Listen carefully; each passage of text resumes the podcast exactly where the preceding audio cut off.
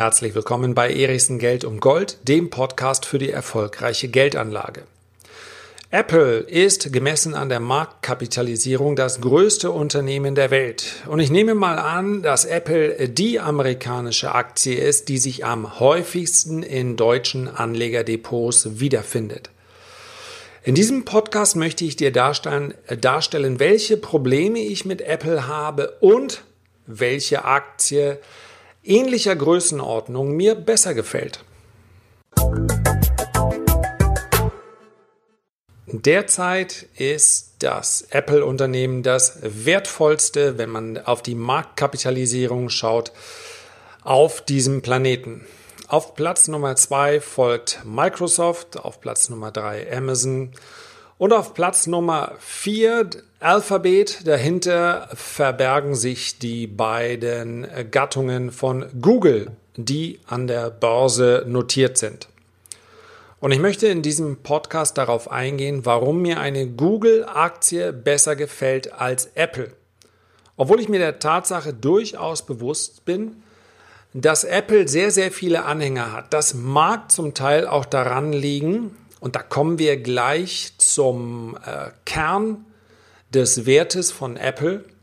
Das mag auch daran liegen, dass viele Apple-Aktionäre auch gleichzeitig Apple-User sind.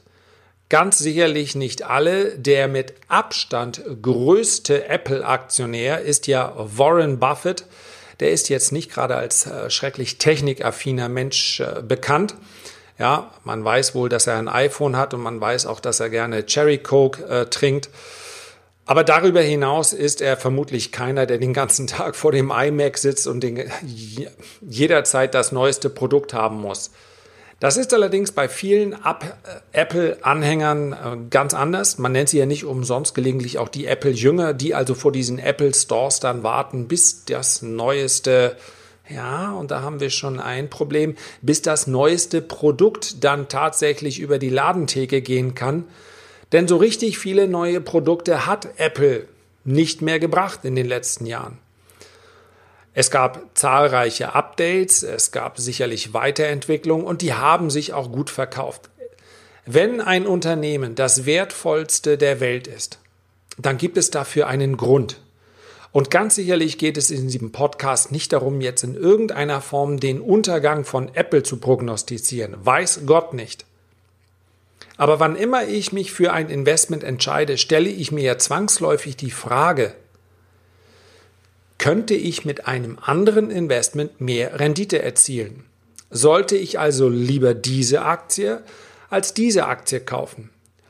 Und sowohl Apple als auch Google werden ja grob den Technologieaktien hinzugezählt. Und ich werde gleich noch darauf kommen, dass ich Apple in der Vergangenheit bereits, Achtung, eigener Erichsen-Disclaimer, ich habe Apple in der Vergangenheit schon verkehrt eingeschätzt. Ich werde gleich darauf kommen, warum das der Fall ist. Generell darf man aber sagen, dass der Technologiesektor an der Börse ein ganz besonderer ist. Denn man hat mit Technologieaktien im letzten Jahrzehnt, aber auch in den Jahrzehnten davor, nur nicht ganz so ausgeprägt, immer sehr viel Rendite erzielen können. Dennoch waren Technologieunternehmen nie die klassischen Buy-and-Hold-Positionen. Das heißt also, du wirst ganz sicherlich viele Markenprodukte kennen aus dem Alltag.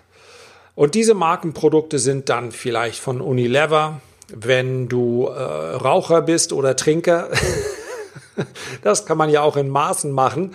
Dann hast du sicherlich schon mal von äh, Philip Morris oder British American Tobacco gehört. Ähm, wir haben Unternehmen wie ähm, Pfizer, wie äh, Colgate, wie Procter Gamble, deren Produkte uns im Alltag immer wieder begegnen. Jeder Amerikaner weiß, wie es ist, bei Walmart einzukaufen. Walmart ist im Übrigen das Unternehmen mit dem höchsten Umsatz auf diesem Planeten, nicht das wertvollste Unternehmen, das ist ja Apple. Das heißt also Marken, die über Jahrzehnte hinweg bestehen, auch wenn sie gelegentlich unterschiedliche Eigentümer dann im Laufe der Zeit bekommen haben. Das ist im Technologiebereich etwas völlig anderes. Überleg mal ganz genau, welches Technologieunternehmen auch schon vor, dann nehmen wir gar nicht mal den ganz großen Zeitraum, vor 20 Jahren da war. Ja, Apple gab es schon. Es gab Microsoft. Es gab, sofern wir, ja, Microsoft wäre im Prinzip als Softwareanbieter so an der Grenze zur, zu dem, was wir Technologie nennen würden. Es gab ebenfalls so einen Grenzwert. Es gab The Big Blue, es gab IBM, die sind noch länger da. Was es aber nicht mehr gibt, beziehungsweise die Produkte, die es nicht mehr gibt, obwohl sie eine absolut marktbeherrschende Stellung hatten, waren, die Älteren werden sich erinnern, Commodore, Atari, Nokia und, und, und. Es gibt zahlreiche Unternehmen, die so weit in ihrer Marktdurchdringung waren, dass sich Gerichte damit beschäftigt haben, ob hier nicht so etwas wie eine Monopol- oder zumindest eine Oligopolstellung besteht. Unternehmen, die innerhalb kürzester Zeit in der Versenkung verschwunden sind, weil sie schlicht und einfach links und rechts überholt wurden. Ja, Nokia ist das ganz klassische Beispiel. Legendär die Pressekonferenz, in der der damalige CEO von Nokia zu der Erkenntnis gelangte, Smartphones werden sich nicht durchsetzen. Die Menschen wollen telefonieren mit einem Handy. Sie wollen darauf nicht nachschauen, wie das äh, Wetter von morgen wird. Man muss allerdings dazu sagen, ja, ähm, man sollte nicht zu sehr darüber lächeln, denn schließlich war das Internet zu diesem Zeitpunkt noch nicht so ausgebaut. Das heißt also, damals hat sich über BTX eine Verbindung aufgebaut. Das hat allein schon fünf Minuten gedauert, um das zu wissen, was auf der letzten Seite der Zeitung stand. Das war natürlich noch nicht so attraktiv wie heute. Und wer will ihm vorwerfen, dass er das noch nicht gesehen hat? Aber das gilt auch für andere Bereiche. Also, Gerade im Technologiebereich muss man sehr genau darauf schauen, wie ist die Marktstellung und man muss auch vor allen Dingen fortwährend prüfen, gelingt es diesem oder jenem, jenem Unternehmen, sich in diesem Umfeld weiter zu behaupten. So, und da habe ich Apple in der Vergangenheit fehlerhafterweise, mein Fehler, bereits sehr kritisch unter die Lupe genommen habe dadurch im Übrigen auch ganz persönlich ähm, eine Rendite nicht erzielt, weil ich nicht in die Apple-Aktie investiert war. War, weil ich gesagt habe, Apple, das ist mir zu wenig äh, Neuerung. Ich sehe hier keinen Pro keine Produkte mehr. Ich sehe das äh, sicherlich das iPhone legendär steht vermutlich in, in, äh, in zahlreichen Technikmuseen als ein absoluter Gamechanger. Ich sehe äh, sicherlich auch MacBook, auch äh, das Design, all das habe ich gesehen. Aber hatte das Gefühl, das ist zu langsam.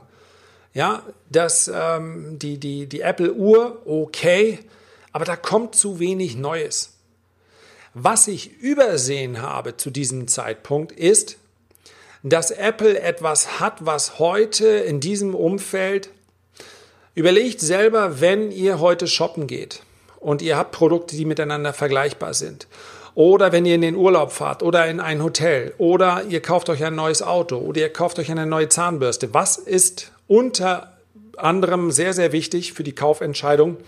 Bewertungen und Kundenzufriedenheit. Etwas, was fünf Sterne bei Amazon bekommt, ein Produkt steht sehr viel besser da als ein Produkt mit drei oder vier Sternen.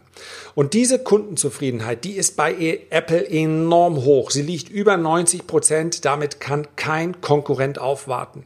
Keine Samsung, keine Huawei, wie ich gelernt habe. Für die, die nicht wissen, was ich meine, ich meine die Huawei.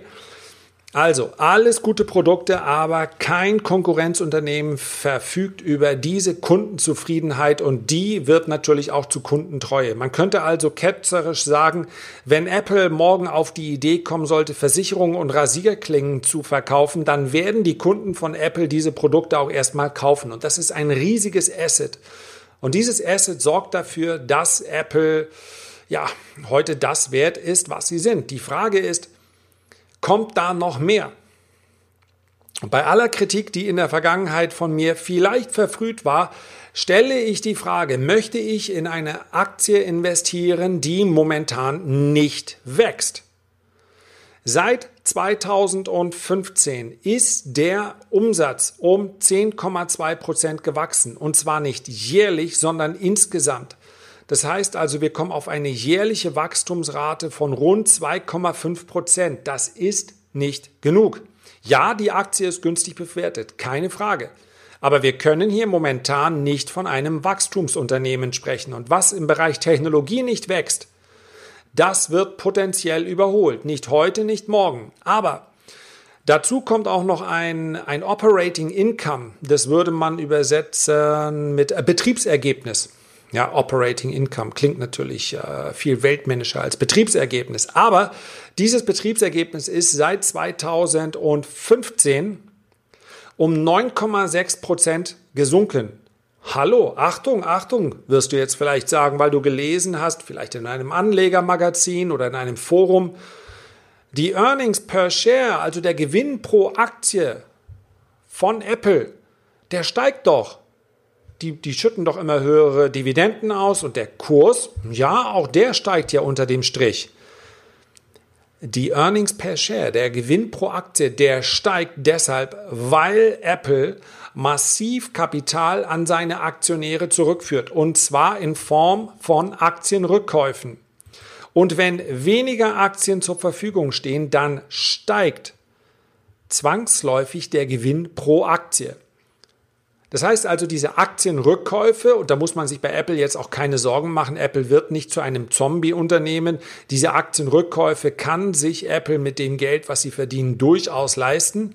Ja, für den Aktionär ist es ja letztendlich egal, ob das Unternehmen Aktien zurückkauft oder ob das Unternehmen Dividenden ausschüttet. In beiden Fällen kommt es den Aktionär zugute. In einem Fall muss er sofort versteuern, in anderem Fall muss er, das hat die Dividende hat man quasi, die kann man sichern, die muss man ja nicht wieder investieren, die kann man für andere Investitionen ausgeben. Bei einem Aktienrückkauf muss man darauf vertrauen, und das sollte nach normalen Marktgesetzen auch so sein, dass der Kurs der Aktie steigt und ich habe erst dann eine steuerliche Belastung, wenn ich dann die Aktie verkaufe und dementsprechend die Kursgewinne versteuern muss. Beides bedeutet also einen Rückfluss an die Aktionäre. Und deswegen ist Apple so attraktiv und deswegen wird Apple momentan auch von den meisten Anlegern oder von den meisten Analysten durchaus äh, positiv gesehen. Aber ich stelle nochmal die Frage, möchte ich im Bereich Technologie, von dem ich weiß, in den letzten 10, 20, 30, 50 Jahren haben es nur die Unternehmen langfristig geschafft, die auch wirklich Wachstum generieren konnten. Möchte ich da derzeit dem Apple-Management vertrauen und sage, jawohl, das wird schon wieder, Apple wird steigen, das ist Ihnen, das Wachstum von Apple wird steigen. Ich wiederhole nochmal, das ist seit 2015 fast nicht gelungen. also vier Jahre aus meiner Sicht im Technologiebereich relativ lang. Und wer heute kauft, muss sagen, jawohl, das wird auch in der Zukunft äh, gelingen. So, wenn ich dem gegenüber eine Aktie stelle wie Alphabet, also wie äh, Google, dann habe ich ein Wachstumsunternehmen. Google ist etwas kleiner als Apple. Ich vergleiche sie hier aber mit Apple schlicht und einfach deshalb, weil die Größenordnung ähnlich ist. Es geht bei beiden Adressen um etablierte Unternehmen, also nicht um irgendwelche Unternehmen, die gerade erst an die Börse gekommen sind, wo ich nicht mal genau weiß, Ah, sind die in einem Jahr doppelt so viel wert oder gibt es sie vielleicht gar nicht mehr?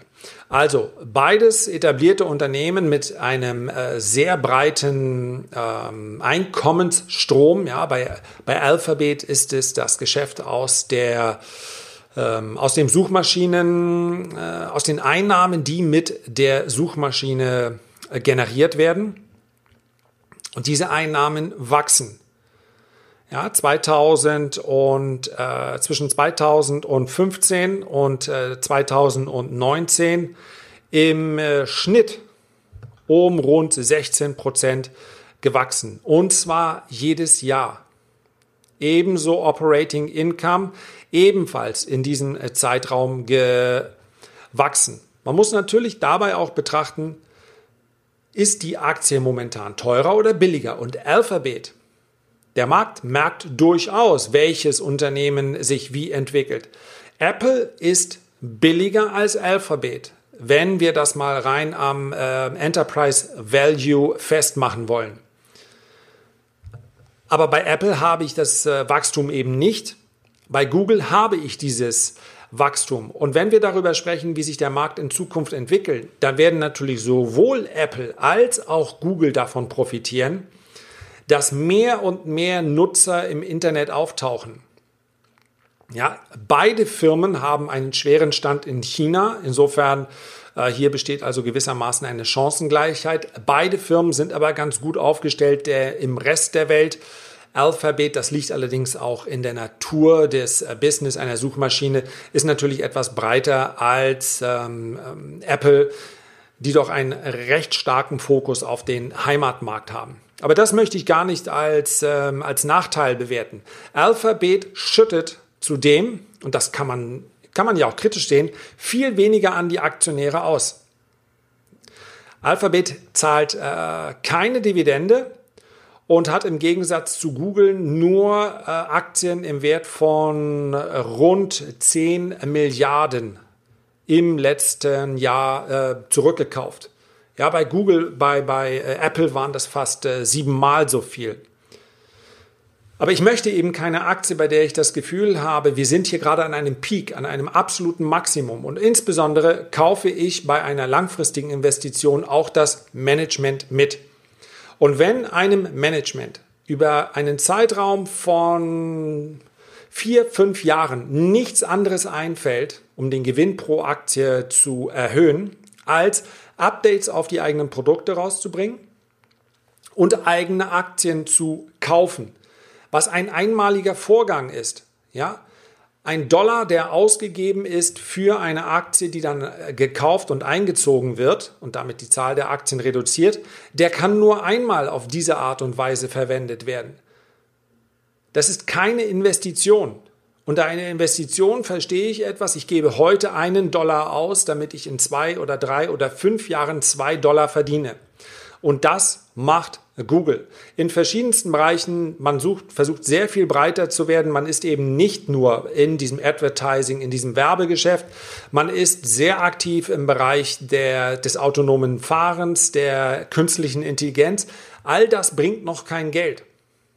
Wenn man so will, dann kauft man bei Google einen kleinen äh, Venture Capital Fonds, also ein Wagniskapitalfonds, denn Google investiert in so viele neue Techniken, um sich breiter aufzustellen, dass das auch jedes Quartal das Unternehmen, die Unternehmensergebnisse belastet. Wir reden immer noch über massive äh, Gewinne, die hier generiert werden. Aber mir ist diese Art des Managements, sich breit aufzustellen und zu schauen, welches Unternehmen könnte in fünf oder zehn Jahren das Unternehmen sein, welches uns alle links und rechts überholt, dann möchte ich an diesem Unternehmen lieber beteiligt sein, über Google, über Alphabet, als bei einer Apple, die letztendlich das verwalten, den, den Erfolg verwalten, den sie in den letzten Jahren erzielt haben. Das ist meine persönliche Herangehensweise. Und ja, ich hoffe, ich konnte dir einen kleinen Einblick äh, gewähren. Am Ende wirst du immer selber die Entscheidung treffen müssen. Herzlichen Dank für deine Aufmerksamkeit. Ich freue mich, wenn du dir die Zeit nimmst, ein Feedback oder einen Kommentar zu hinterlassen. Wir hören uns bald wieder. Mach's gut, bis dahin, dein Lars.